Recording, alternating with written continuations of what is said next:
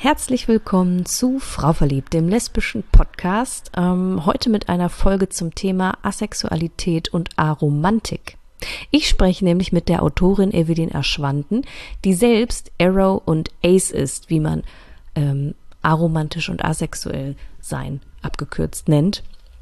Und ähm, sie erzählt uns ein bisschen in dieser Episode, wie ihr persönlicher Weg dahin war, erstmal festzustellen überhaupt, dass sie eben asexuell und aromantisch ist, denn das ist ja gar nicht so einfach in einer Welt, in der wir von Kindheit an ähm, mit Vorstellungen und Mythen der romantischen Liebe nur so beballert werden.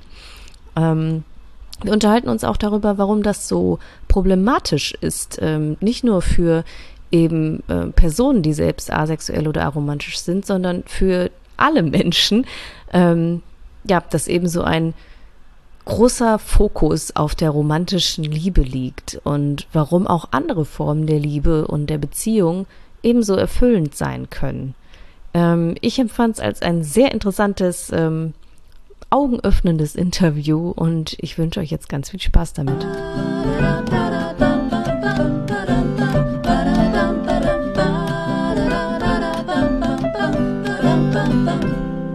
Herzlich willkommen im Frau verliebt Podcast, liebe Evelyn. Hallo, schön, dass ich dabei sein darf. Ja, ich freue mich. Ähm, du bist erstmal eine Autorenkollegin. Du schreibst, äh, ja. hast schon viele Bücher geschrieben. Ich habe jetzt gar nicht nachgezählt, aber auf deiner Homepage findet man äh, einige, ähm, vor allem aus dem Fantasy-Bereich. Ja, genau. Und ähm, was du aber halt auch machst über deine, deine Instagram-Page, ist äh, ziemlich viel Aufklärungsarbeit, was das mhm. Thema Asexualität, aber auch Aromantik angeht. Und das finde ich sehr ja. spannend. das ist ja letztendlich auch der letzte Buchstabe bei LGBT äh, QIA, richtig? Genau, ich glaube, ja, es sind inzwischen ein paar Buchstaben. Es werden ja. immer mehr, so, ne? Deswegen, genau. ähm, ja, ist mir aufgefallen, dass ich da auch gar nicht immer so viel zu weiß. Deswegen wird mhm. Zeit, dass wir mhm. da mal mhm. drüber sprechen. Ja, mhm. cool. Kannst du uns vielleicht direkt einmal zum Einstieg erklären, weil ich denke, du kannst es sowieso viel besser als ich, ähm, was die Bezeichnung Arrow und Ace bedeuten, den die du dir ja zuschreibst? Mhm. Ähm, Arrow und Ace, das sind eigentlich Abkürzungen für Asexualität oder asexuell und äh, aromantisch. Ähm, das sind zwei verschiedene Orientierungen eigentlich tatsächlich, aber die werden häufig so unter einen Schirm äh, ein bisschen zusammengefasst. Bei der Asexualität geht es darum, dass man keine oder nur sehr wenig ähm, sexuelle Anziehung zu anderen Menschen verspürt. Und bei der Aromantik geht es darum, dass man keine oder wenig romantische Anziehung zu anderen Menschen verspürt. Mhm. Ähm, da kann man sich vielleicht jetzt nicht allzu viel darunter vorstellen, wenn man sich noch nicht damit ähm, befasst hat. Also es ist wirklich so, man, man kann das eigentlich so beschreiben, die sexuelle Anziehung ist eigentlich diese, ich sage jetzt, das Bedürfnis, eine bestimmte Person anzuschauen und, und dann mit der intim zu werden. Und äh, romantische Anziehung, das ist so ganz klassisch, äh, verliebt sein, ähm, das Bedürfnis, mit einer bestimmten Person in einer Beziehung sein zu wollen, küssen, Händchen halten, all das fällt da unter diese Definition. Genau. Mhm. Ja, ähm, finde ich sehr, ähm, wie gesagt, mir das vorzustellen, sehr interessant, weil ich finde, und das findest du, glaube ich, auch, dass wir eigentlich von klein auf total bombardiert werden mit den Themen Romantik und dann im späteren Verlauf halt auch Sexualität. Und wenn ja, ich mir absolut. vorstelle, dass man da halt das irgendwie irgendwie im Prozess feststellt, dass man das irgendwie gar nicht so mitgehen kann, dass das ganz ja schwierig sein kann. Ähm, wie war denn dein persönlicher Prozess, bis dir äh, das klar wurde? Weil ich stelle es mir auch schon schwierig vor, dass man das überhaupt über sich herausfindet. Das spricht ja auch keiner drüber. Ja, ja, also das ist völlig richtig. Ähm, ich habe sehr lange gebraucht, um das herauszufinden, aber ähm, ich bin damit eigentlich keine Ausnahme. geht irgendwie allen asexuellen äh, Freundinnen in meinem Umfeld geht's genauso. Ähm, ich glaube, das Problem ist halt, wenn man beispielsweise ähm, homosexuell ist, dann merkt man das halt schon relativ früh, dass da zwar dieselben Anziehung, Arten der Anziehung da sind wie bei den ähm, anderen äh, in der Schule oder im Umfeld, aber dass sie sich halt einfach in eine andere Richtung bewegen. Aber wenn man halt nichts hat, wie soll man herausfinden, dass, dass man eben nichts hat? Das ist mhm. ganz, ganz schwierig. Und ähm, bei mir war es tatsächlich lange so, dass ich einerseits dachte, dass alle voll übertreiben ähm, und dass sexuelle Anziehung und dieses krasse romantische Verliebtsein, dass es Dinge sind, die, die halt übertrieben dargestellt werden für, fürs Fernsehen oder, oder für Bücher. Also ich, ich dachte sehr lange, dass alle nur übertreiben und, und dass es in Wirklichkeit gar nicht so ist. Und ähm, ja, man, man passt sich da halt auch ein bisschen an. Also irgendwann so, als ich in die Pubertät kam, haben die Leute dann angefangen, irgendwie über ihre Crushes, ihr, ihr Verliebtsein zu sprechen. Und dann kam dann auch immer die Frage so, oh, Evelyn, in wen bist du denn verliebt? Und, und dann habe ich immer gesagt, so, ja, in niemanden. Und dann haben die, die das nie geglaubt. die waren immer so, nee, komm jetzt, sag schon, du bist doch auch in jemanden verliebt und so. Und mit der Zeit habe ich dann einfach angefangen, irgendeine Person auszuwählen, die mir halt so einigermaßen sympathisch war. Ähm, und ich habe dann auch nie verstanden, warum die Leute sich da so reingesteigert haben und, und dann immer so gekichert haben, wenn ich irgendwie mit der Person mal geredet habe, weil ich hatte zu dem Zeitpunkt schon vergessen, dass ich quasi verliebt sein sollte in die Person und, und die anderen, meine, meine Freundinnen hatten dann irgendwie schon Pläne, mich mit der Person jetzt zu verkuppeln und so.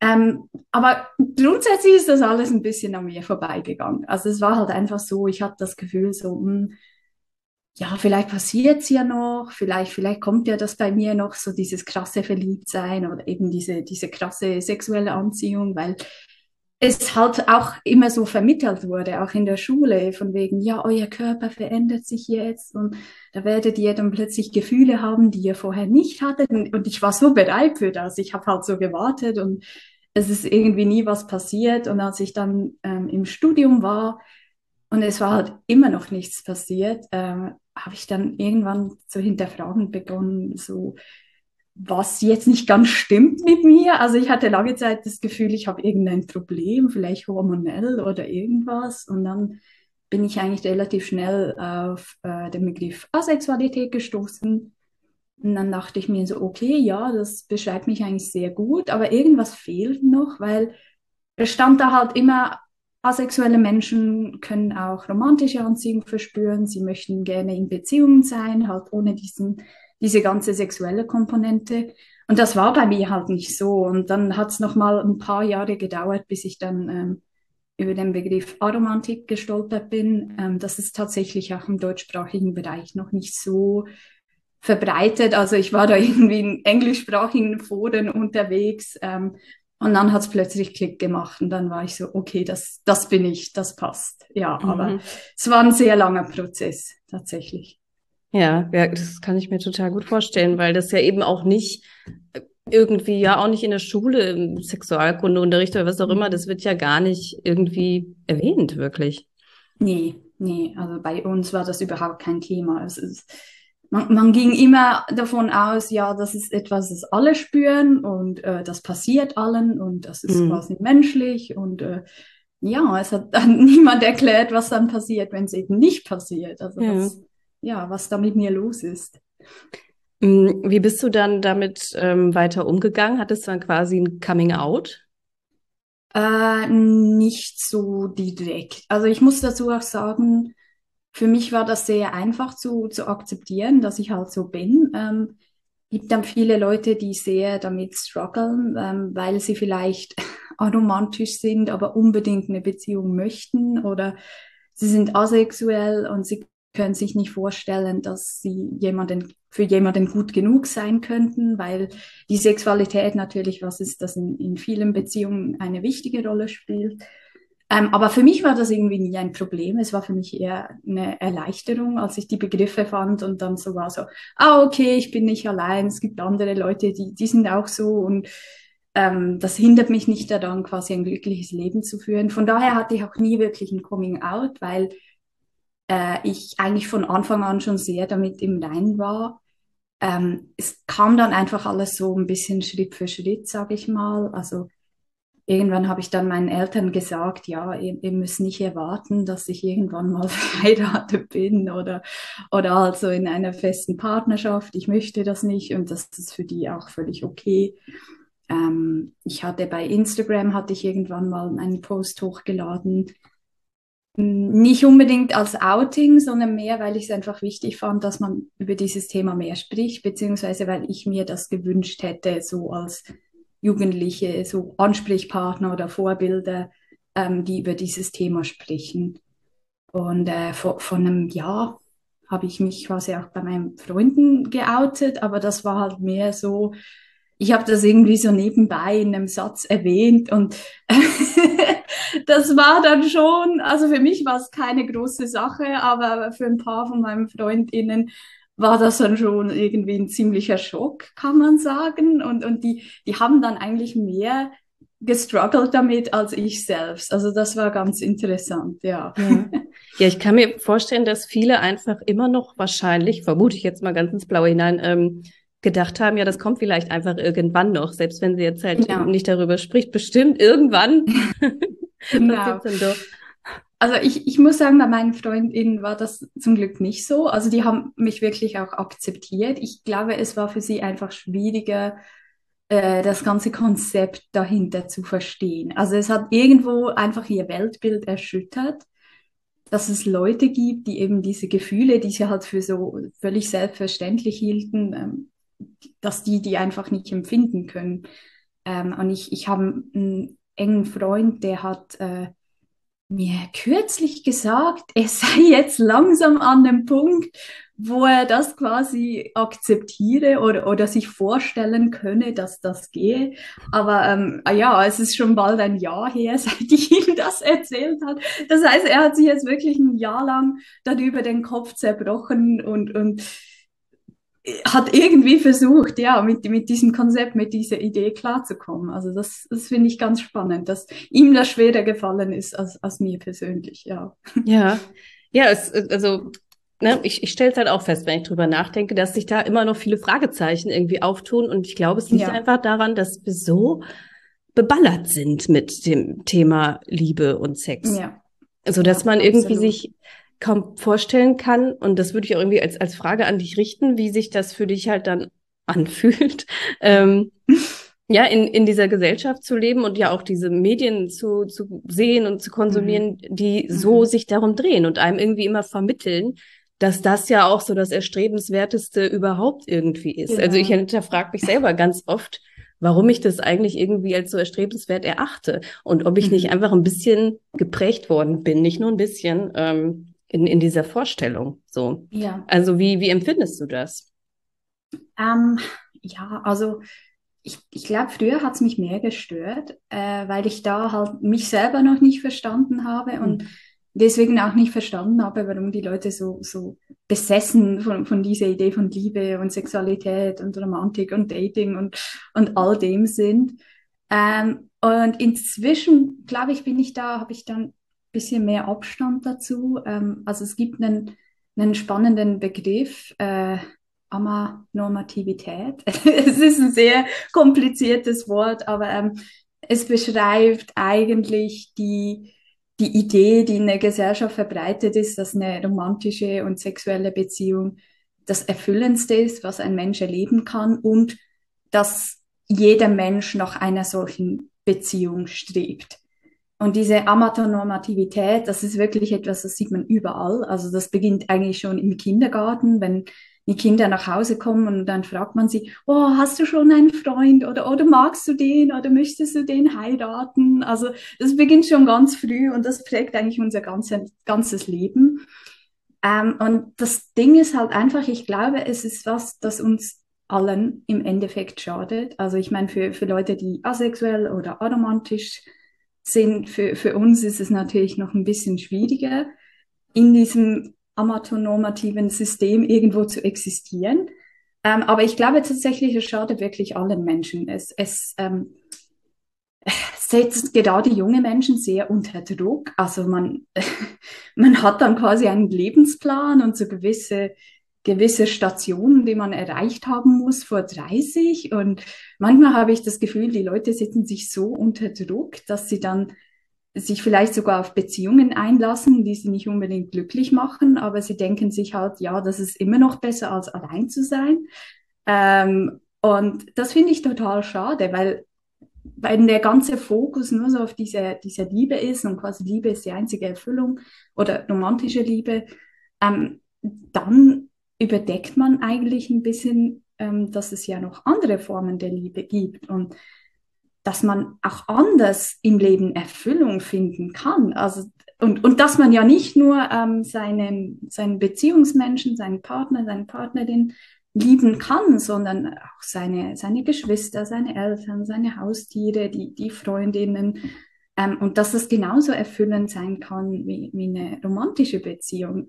Also das, das finde ich dann immer ein bisschen schade. Ich glaube, es ist wirklich etwas, es ist ein Thema, das betrifft nicht nur ROAs-Leute, sondern eben alle. Und es schadet allen ähm, Menschen, die irgendwo in diesem System drin sind, ja. Ja, das, ja, das fühlt sich für mich sehr stimmig an.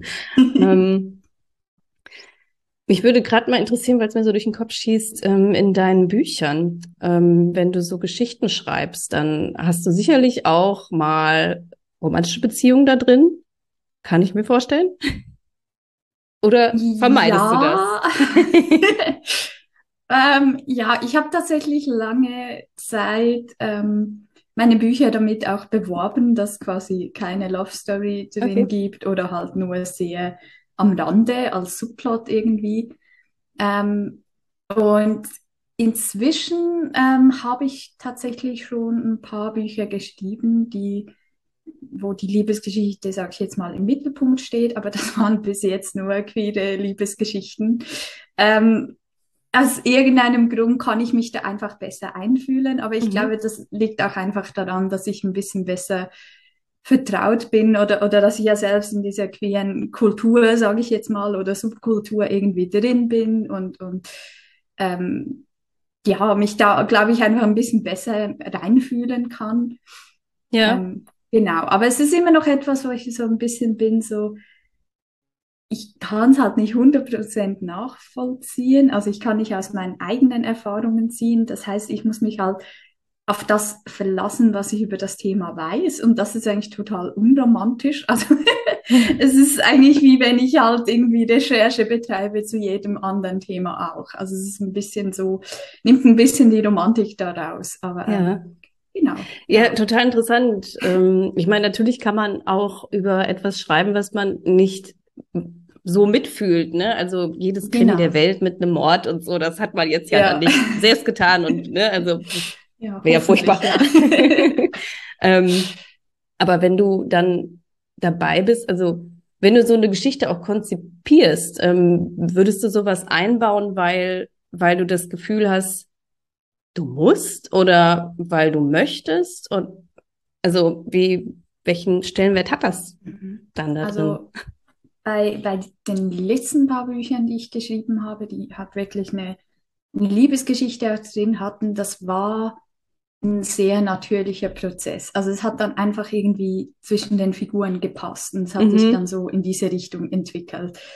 Ähm, ich glaube tatsächlich, das hat wirklich auch vermutlich, oder das hat wirklich auch ein Teil ist, das gehört einfach auch irgendwo zu diesen Figuren dazu, weil nicht alle Figuren, die ich schreibe, sind ja auch ROAs, sondern die meisten sind es eben nicht. Und äh, ich, ich denke halt auch, dass das dann je nach Art der Geschichte auch zur Entwicklung der Figuren beitragen kann.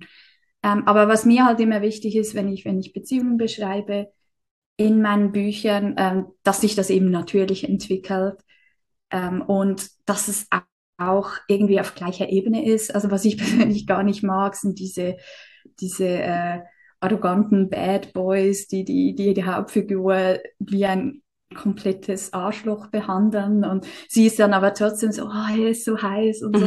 ähm, ich finde da diese Dynamik und so, das mag ich überhaupt nicht. Äh, deswegen ist es mir halt wichtig, dass die Figuren sich irgendwo auf Augenhöhe auch begegnen. Und ich, ich glaube, aus diesem Grund zieht es mich automatisch auch mehr zu queeren äh, Geschichten hin. Ja. Ähm, ja, genau. Ähm, du schreibst auch ähm, auf, deinem, auf deinem Instagram, dass deine Bücher casually queer sind. Genau. Ähm, was bedeutet das? Ähm, das ist für mich persönlich, ich definiere das so, das hat ähm, die Figuren in erster Linie Heldinnen oder, oder was auch immer sind, die eben nebenbei noch queer sind. Also ähm, das Gegenstück dazu wäre für mich beispielsweise ein Coming-out-Roman, wo halt das Queersein im Mittelpunkt ist. Das Queersein an sich ist, ist das Thema und halt ähm, ja, der, der Umgang damit, der Umgang der Gesellschaft damit, all diese Dinge. Und das finde ich auch super wichtig. Ähm, aber ich glaube, wir brauchen einfach viel mehr Geschichten, in denen queere Menschen in erster Linie einfach Figuren in einem Roman sind und dann halt zusätzlich noch queer. Also dass das wirklich so, so was ist, was irgendwie am, am Rande vorkommt, aber halt nie sich in den Mittelpunkt drängt. Ähm, ich habe auch oft ist es so, dass ähm, Themen wie Diskriminierung oder so dann ein bisschen ausgeblendet werden oder dass die Figuren irgendwie in Fantasy-Welten leben, wo das völlig normal ist oder völlig akzeptiert. Ähm, und dann da kriege ich dann oft den Vorwurf, ja, das ist ein bisschen zu utopisch oder das ist nicht mehr realistisch. Und sage ich, ja, okay, die reale Welt ist leider nicht so, aber ich finde es auch völlig legitim, äh, dass queere Menschen Bücher haben, wo, wo halt Homophobie und Diskriminierung einfach nicht existieren, wo man sich vielleicht auch ein bisschen reinflüchten darf, wo, wo die, die Leute einfach so existieren dürfen, wie sie eben sind. Das finde ich auch ganz wichtig. Ja, ja, kann ich total verstehen. Also ich habe ja hm. zwei Coming-out-Romane geschrieben, die halt echt sich nur darum drehen, oh mein Gott, ich stehe mhm. auf Frauen, wie gehe ich damit um und ah. Mhm. Mhm. Aber jetzt mittlerweile bin ich auch dazu übergegangen, dass ich das ähm, ja einfach meine Charaktere, also meine Protagonistinnen sind in der Regel lesbisch, aber das wird nicht mehr so thematisiert. Das ist dann ja. einfach, und so ist es ja letztendlich auch im Leben. Und ich bin da ganz deiner genau. Meinung, man muss das halt auch irgendwie ja so natürlich auch ähm, dann in den Büchern drüber bringen, damit es ja. natürlich gesehen wird quasi. Genau. Ähm, wo wir schon so bei Begrifflichkeiten ähm, sind, auch in einem deiner letzten Posts hast du über queer-platonische Beziehungen geschrieben, wo ich mich auch gefragt habe, was bedeutet das? Falls du das einmal erklären könntest, weil ich denke, ja, platonisch ist platonisch. Warum ja. queer platonisch? genau, also queer platonisch, das ist auch so ein Begriff, sage ich jetzt mal, der irgendwo in der, der Ace Community ein bisschen entstanden ist und, und dort eigentlich äh, ja sehr wichtig ist, aber es ist tatsächlich nicht nur ausschließlich für ROAs-Leute äh, gedacht, sondern eigentlich für alle Menschen, ähm, weil eine queer-platonische Beziehung ist quasi eine Beziehung, die irgendwo außerhalb des heteronormativen ähm, Schemas angeordnet ist. Also oft ist es so, dass äh, beispielsweise aromantische Menschen sich eine Beziehung wünschen oder, oder eine Person, die halt wichtig ist für sie im Leben, eine, eine Bezugsperson, ein Partner, eine Partnerin, aber halt nicht im romantischen Sinne. Ähm, und dann kann es dann sein, dass diese Leute sich halt finden und die führen eine Beziehung miteinander, aber vielleicht ohne sexuelle Komponente und vielleicht sogar ohne romantische Komponente. Aber es ist doch mehr als einfach nur eine Freundschaft, weil diese, diese Leute, ähm, leben vielleicht zusammen, sie ziehen vielleicht sogar zusammen Kinder auf oder haben zusammen Haustiere. Ähm, also es ist wirklich so eine Art, ich sage jetzt mal so tiefe Seelenverwandtschaft, halt komplett auf der platonischen Ebene. Muss nicht ausschließlich platonisch sein, also kann wie gesagt auch sexuelle oder romantische Elemente beinhalten, aber es ist es ist mehr so eine, eine Beziehung, die die Person selber unter sich definieren und die nicht ins Schema einer, einer klassischen romantischen oder sexuellen Beziehung ähm, fällt. Genau. Mhm. Ich glaube, so kann man sich das irgendwie vorstellen. Also eine Art ja, leben, lebenslange Partnerschaft, Seelenverwandtschaft, irgendwas in die Richtung. Ohne halt es geht auf jeden Fall über, über eine gewöhnliche Freundschaft hinaus. Ja, das auf jeden Fall. Ja, ich finde es mind-blowing. also ich finde es super interessant, da so mal drüber nachzudenken, weil wir mhm. ähm, laden ja auch die romantische Beziehung mit so viel Erwartungen und so viel, es muss irgendwie alles erfüllen auf, wo man sich genau. doch auch in anderen Beziehungsverhältnissen so viel holen kann und geben kann. Genau. total genau. interessant. ähm, so, jetzt ist es sicherlich auch so, dass ähm, gerade so der Asexualität gegenüber auch viele blöde falsche Annahmen äh, gegenüberstehen. Also das ja. zum Beispiel hattest du irgendwo geschrieben, dass äh, dann Leute denken, ja, das müssen ja dann immer frustrierte Jungfrauen sein und äh, da, daran liegt's oder sowas. Ähm, was natürlich super kurz gedacht ist. Ähm, mhm. wie, wie gehst du mit solchen Äußerungen oder Annahmen um? Ähm, ich muss sagen, ich bin inzwischen an einem Punkt, wo ich das recht gut einfach ausblenden kann. Ähm, es ist immer so, ich versuche dann meistens auch zu verstehen, woher die Leute kommen. Also wenn ich wirklich merke, die sind einfach uninformiert, weil gerade im Bereich Asexualität gibt es sehr viele Stereotype und, und Klischees und vor allem auch Falschinformationen, die verbreitet werden. Und da kann ich sogar bis zu einem gewissen Grad verstehen, wenn die Leute halt einfach falsch informiert sind. Und wenn ich halt wirklich merke, dass, dass die falsch informiert sind, ähm, dann versuche ich da zum Teil auch in einen Dialog einzusteigen und denen zu erklären, hey, ähm, das bedeutet Asexualität, das kann es bedeuten, deswegen ist es wichtig, dass wir darüber reden und so. Ähm, aber wenn ich wirklich merke, das sind irgendwelche Trolls, die halt einfach sich lustig machen äh, im Internet, dann ähm, ja, gehe ich da gar nicht erst darauf ein, weil ich denke mir so, ich kann dann meine Energie äh, besser verwenden, um halt mehr Aufklärung zu machen, statt mich mit irgendwelchen Hatern oder Trolls im Internet zu prügeln. Ja. Ja, auf jeden Fall. Wenn wir jetzt mal den Spieß umdrehen würden und ähm, sagen würden, ja, aber es hat ja auch Vorteile, äh, Arrow Ace zu sein. Was würdest du da zum Beispiel nennen? Um, ähm, ich glaube tatsächlich, dass mir die Tatsache, dass ich Aero Ace bin, einen, einen ganz anderen Blickwinkel irgendwie auf die Welt gibt. Also ich habe halt, ich, ich kann gar nicht diesen, diesen Liebes- oder romantisch, diese, diesen Blickwinkel annehmen, der halt so auf romantische Liebe fokussiert ist. Ähm, weil ich persönlich beispielsweise auch keine romantische Partnerschaft oder irgendwas will, bin ich eigentlich gezwungen, so was meine Zukunft angeht, irgendwie so ein bisschen out of the box zu denken, ähm, weil das halt für mich überhaupt keine Option ist. Äh, ich glaube auch, dass es dazu führt, und das finde ich etwas sehr Schönes, ähm, dass ich meine Freundschaften anders wertschätze.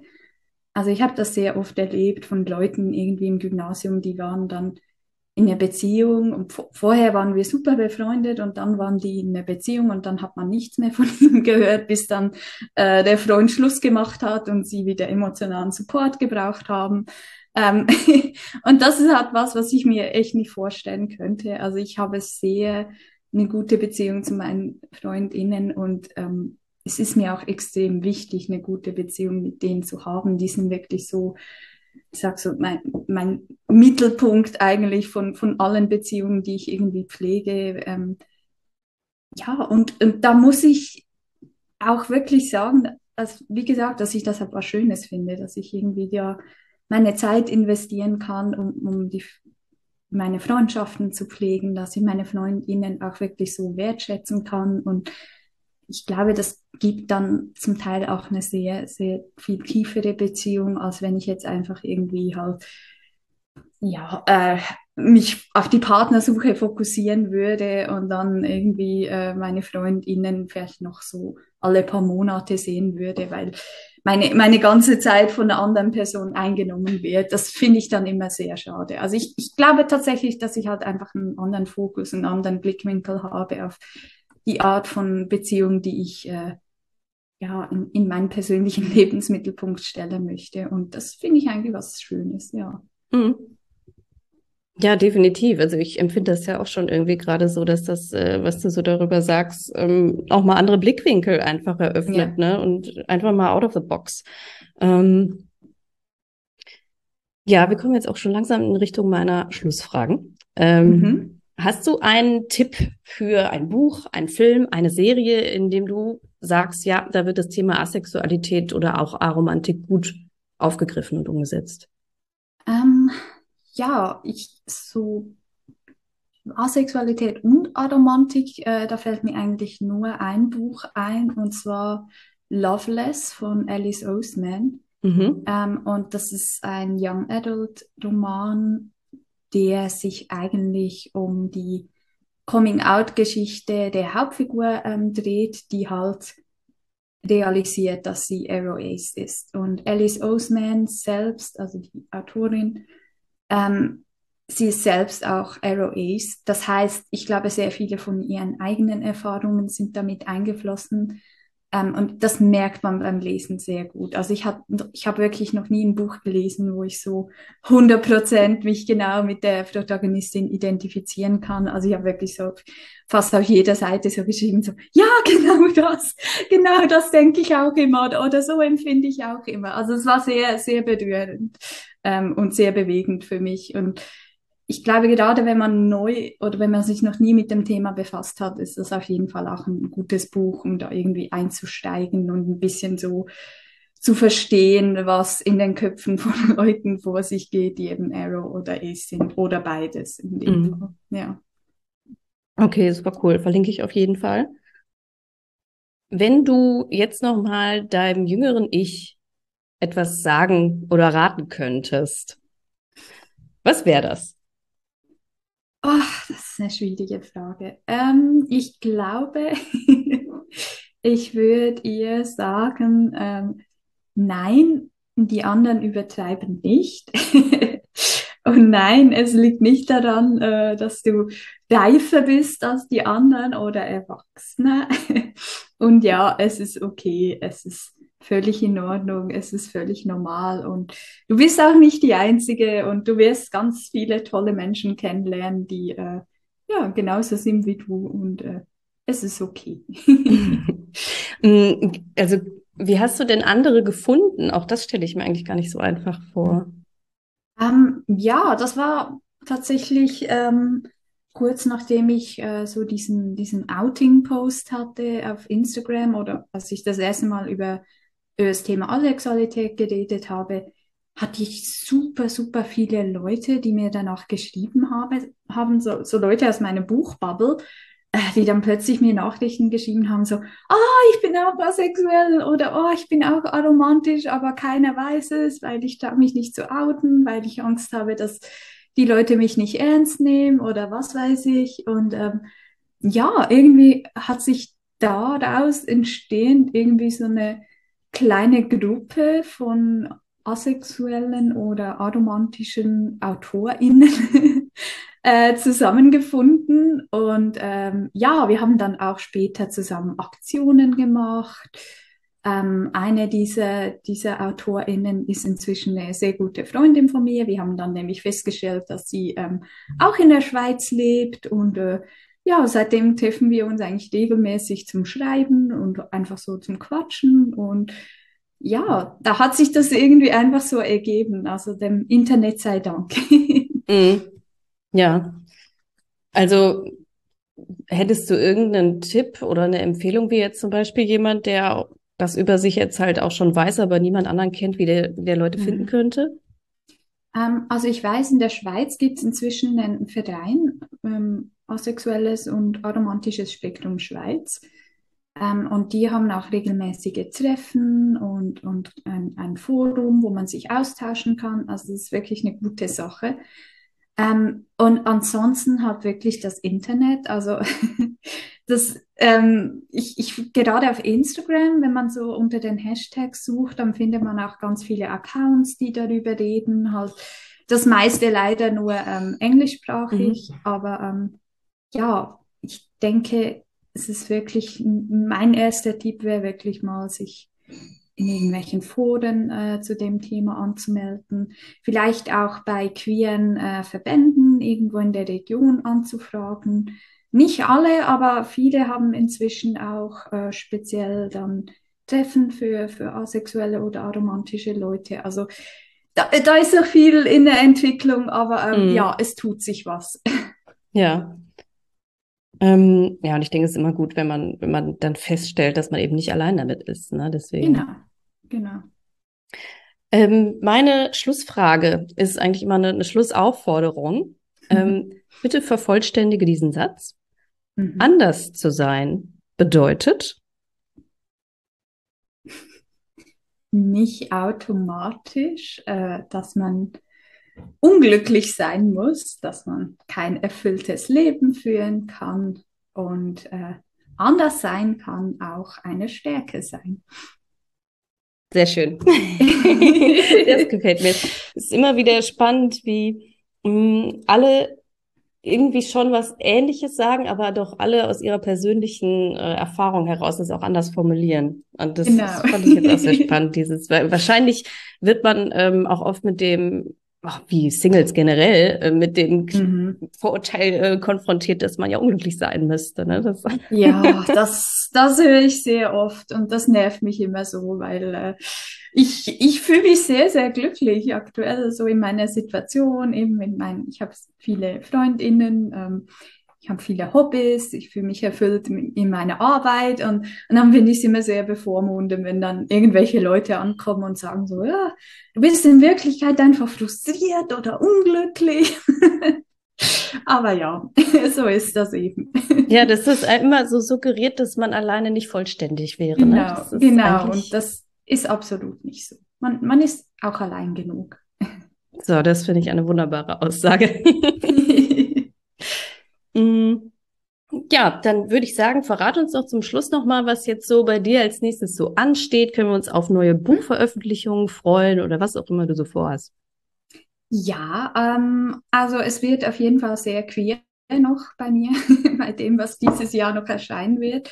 Ähm, also jetzt dann nächste Woche oder ich denke wahrscheinlich zu dem Zeitpunkt, wo, wo ihr diese Folge hört, vielleicht schon draußen, ähm, aktuell ist ähm, die Veröffentlichung meines queeren Piratenromans äh, Ein Meer aus Feuer, erscheint am 30. August und ähm, ja, dreht sich um Piraten, Seefahrt, äh, Karibik, Abenteuer, äh, hat aber auch eine queere Liebesgeschichte und ganz viel ähm, LGBTQIA-Plus-Repräsentation, unter anderem auch asexuelle und aromatische äh, Repräsentation.